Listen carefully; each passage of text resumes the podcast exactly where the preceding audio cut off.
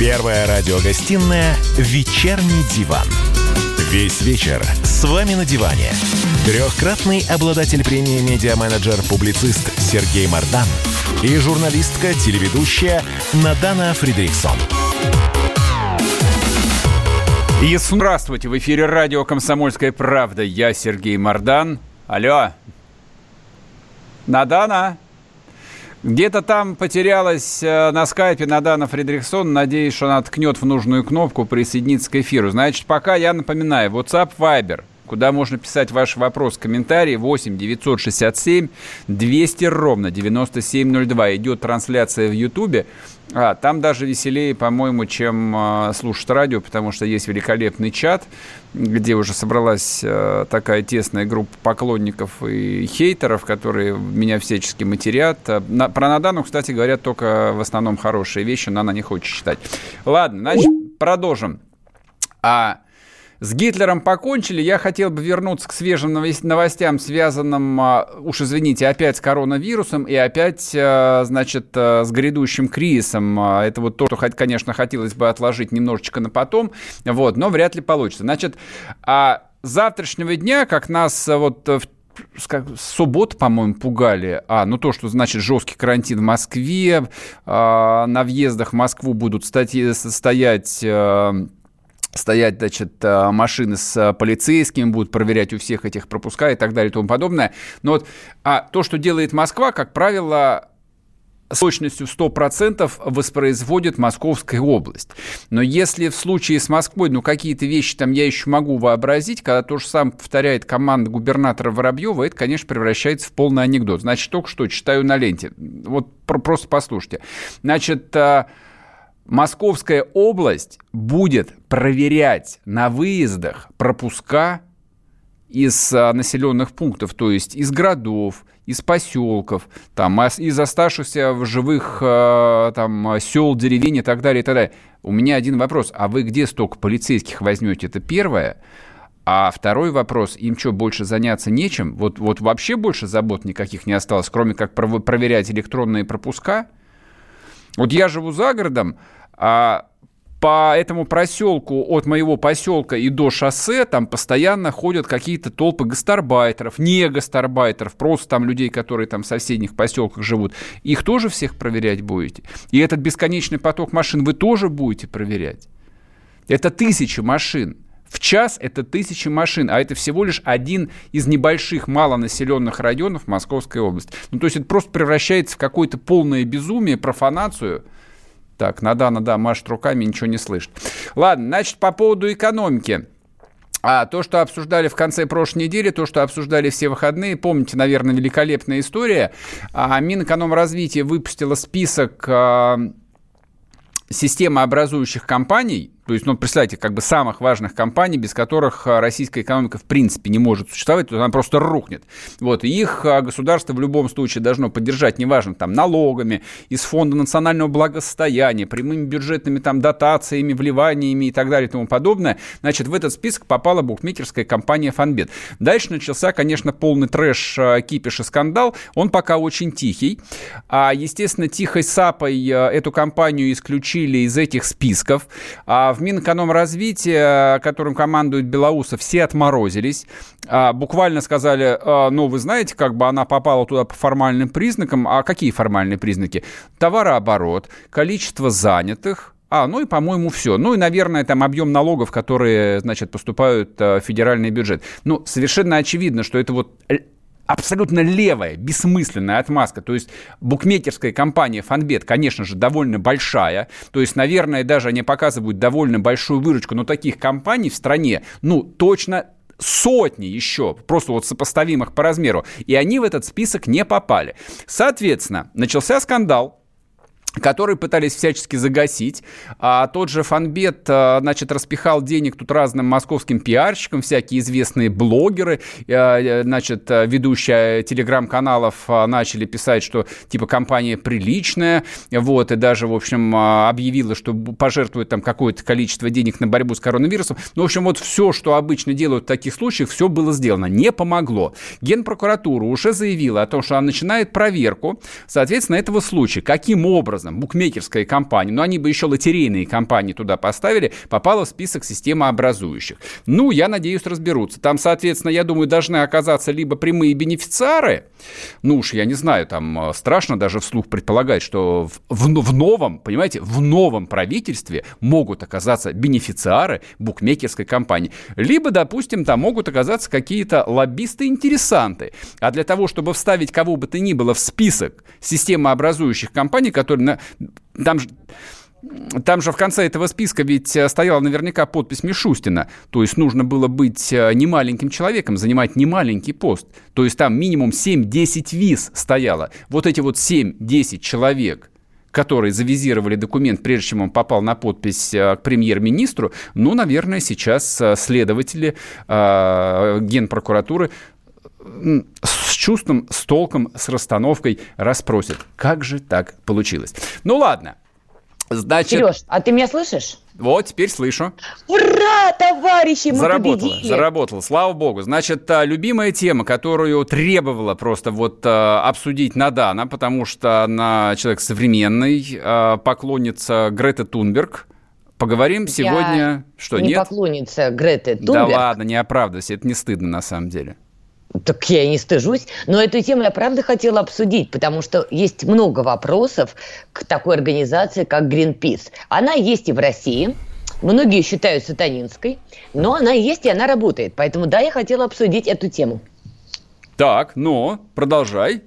А чего И с нами на связи Ирина Козловских, а сотрудница а проекта «Ноль отходов» российского отделения Greenpeace. Ну, соответственно, тоже по скайпу, поскольку мы сохраняем природу и человеческое здоровье, хотя, в общем, человеки только увеличивают выброс углекислоты в атмосферу. Ирина, здрасте. Добрый вечер.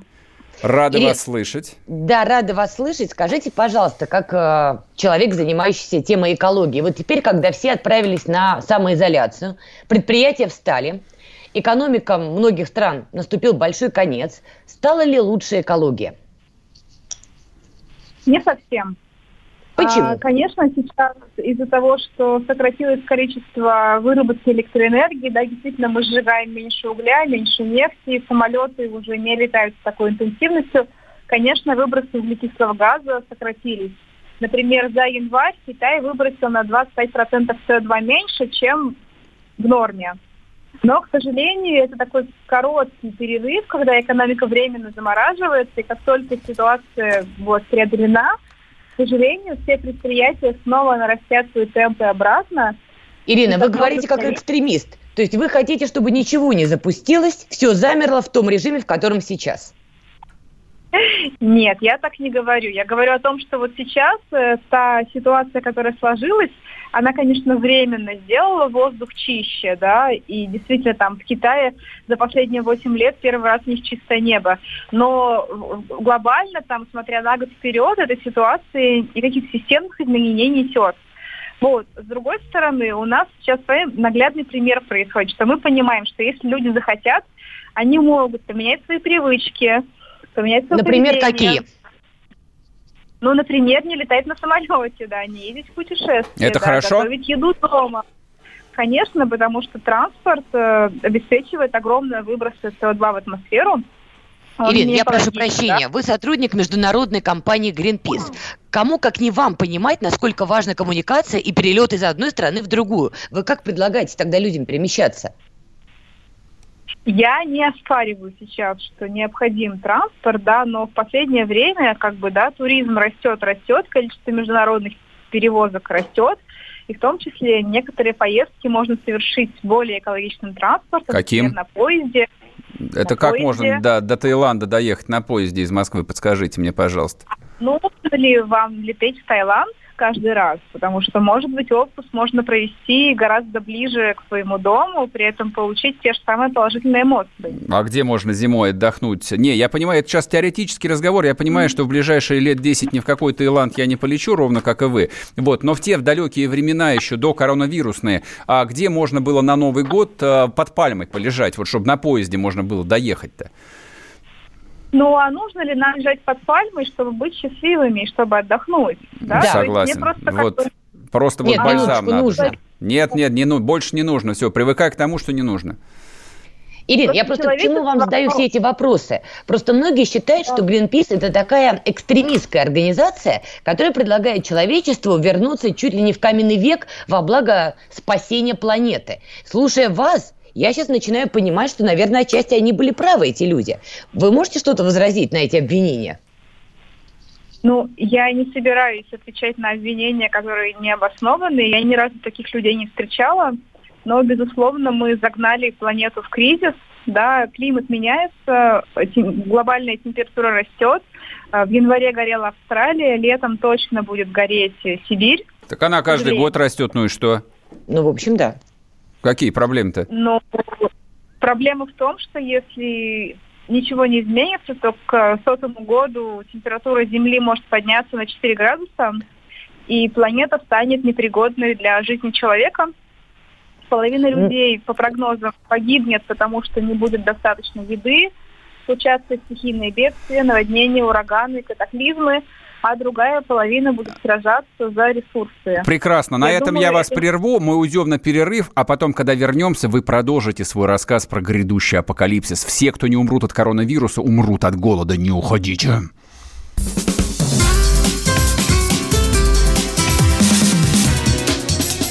Первая радиогостинная «Вечерний диван».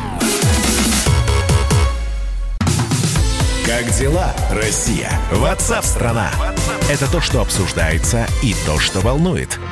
Это ваши сообщения в прямом эфире, в том числе и голосовые. Каждый день с 11 до 15 часов с Михаилом Антоновым. Эфир открыт для всех. Включайтесь. Радио «Комсомольская правда». Радио про настоящее. Первая радиогостинная «Вечерний диван». Весь вечер с вами на диване. Трехкратный обладатель премии «Медиа-менеджер-публицист» Сергей Мардан и журналистка-телеведущая Надана Фридриксон. И снова здравствуйте. В эфире радио «Комсомольская правда». Я Сергей Мордан. Я Надана Фредериксон. С нами на связи Ирина Козловских, сотрудница проекта «Ноль отходов» российского отделения Greenpeace. А, Ирина? Да, да, тут. Да, знаете, что я вас хотел спросить? Значит, вот по поводу этой, э, ну, в принципе, объяснимой для меня радости, что, наконец, э, эта проклятая цивилизация остановилась, соответственно, трубы перестали дымить, а китайцев заперли в их э, шестиметровых квартирах, они не отравляли окружающую среду, но а, вот, собственно, какое соображение у меня возникло. А, то есть после выхода из карантина, когда вся мировая экономика начнет а, перезапускаться, экологическая обстановка станет же еще хуже. Вам так не кажется? Не, я даже не говорю о том, что а, завод, заводы, которые были закрыты, их опять запустят. Но, например, а, там, там Трамп не так давно заявил, а, какое это было, по-моему, в январе или чуть позже, он снизил экологические требования к автомобилям ровно для того, чтобы стимулировать покупки американских автомобилей. То есть они сразу становятся дешевле, то есть туда не, не нужно ставить какие-то дополнительные дорогостоящие катализаторы. И это вот, собственно, как бы тенденция, которая охватит сейчас абсолютно весь так называемый цивилизованный цивилизованный мир. Производить больше, делать дешевле. И, соответственно, плевать на экологию. Экология дор- дорогое удовольствие. Это только когда люди с жиру бесятся, они, в общем, тратятся на всякие очистные сооружения. Оппонируйте. Ну, я с вами не согласна. Во-первых, да, действительно, экономика сейчас она приостановилась, поэтому она будет наращивать темпы. Но для нас, как бы для человечества, это возможность вкладывать деньги в развитие возобновляемых источников энергии.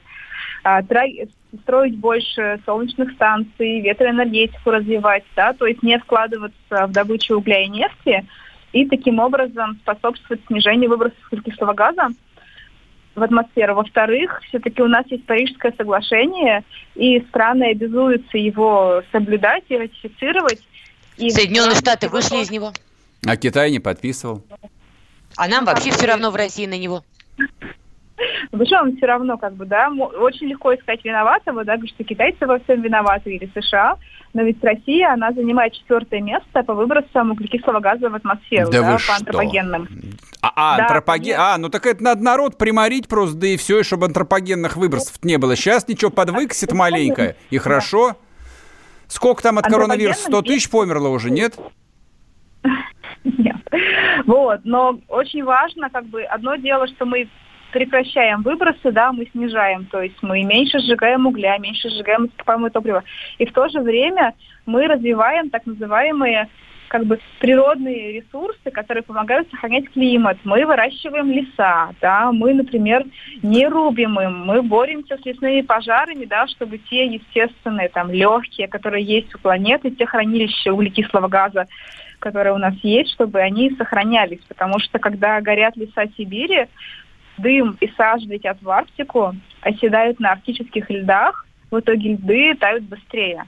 Ирин, понимаете, в чем все дело? Просто то, что вы сказали, например, что нужно вкладывать э, всем нам дружные деньги в более экологичные, скажем так, э, методы производства, это же звучит, по сути, как некий лоббизм, потому что понятно, что есть корпорации, крупные корпорации, которые заинтересованы в добыче того же угля, там, нефти и так далее, и есть корпорации, которые сейчас ориентированы на зеленое производство. Получается, Greenpeace – это лоббист вот этих самых второй группы корпораций? Нет, мы ну, а выступаем за природу и мир на Земле, и нам совершенно... Мы все за мир. Я против.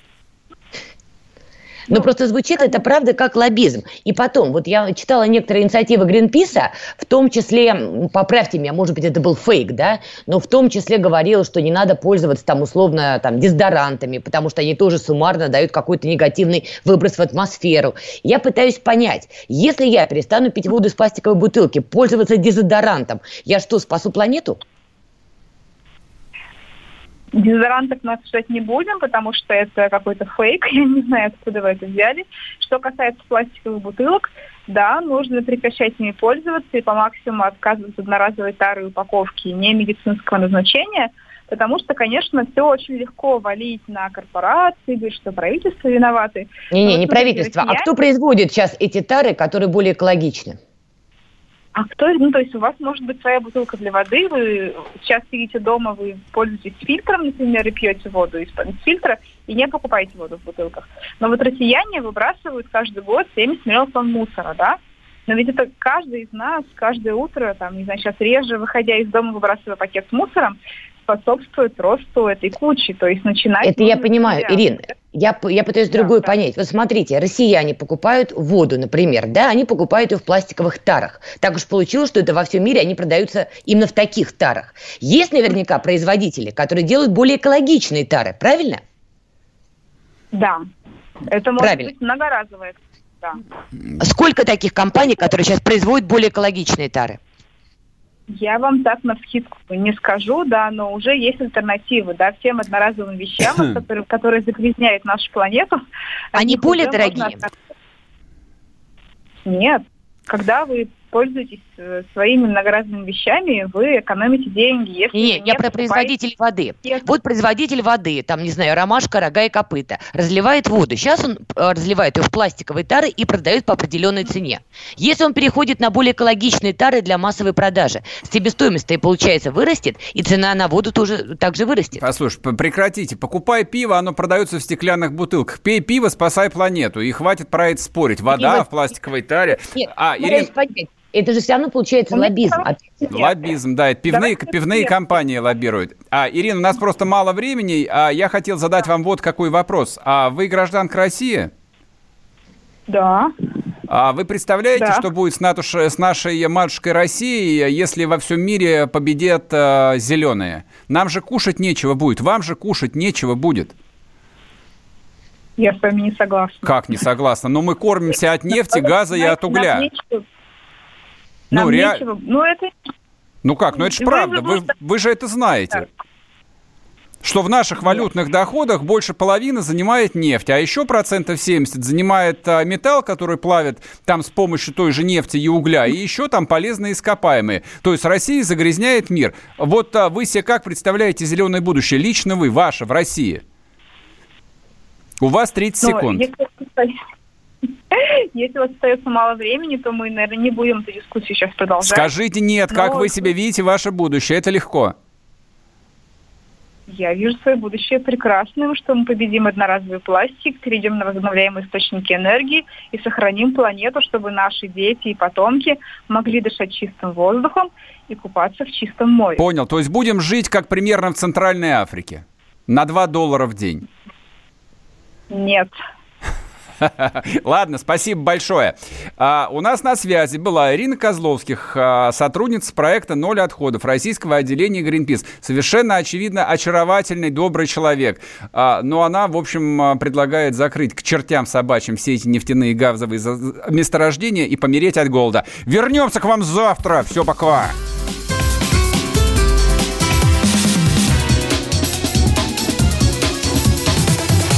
Вечерний диван. Рубль падает. Цены растут. Нефть дешевеет. Бензин дорожает. Кажется, что наступает нелегкое время. Но так ли все плохо? Мы не паникуем. Потому что у нас есть экономисты Михаил Делягин и Никита Кричевский. По будням в 5 вечера они разбираются в мировых трендах и строят прогнозы. «Час экономики» на радио «Комсомольская правда». Для тех, кто живет настоящим и смотрит в будущее –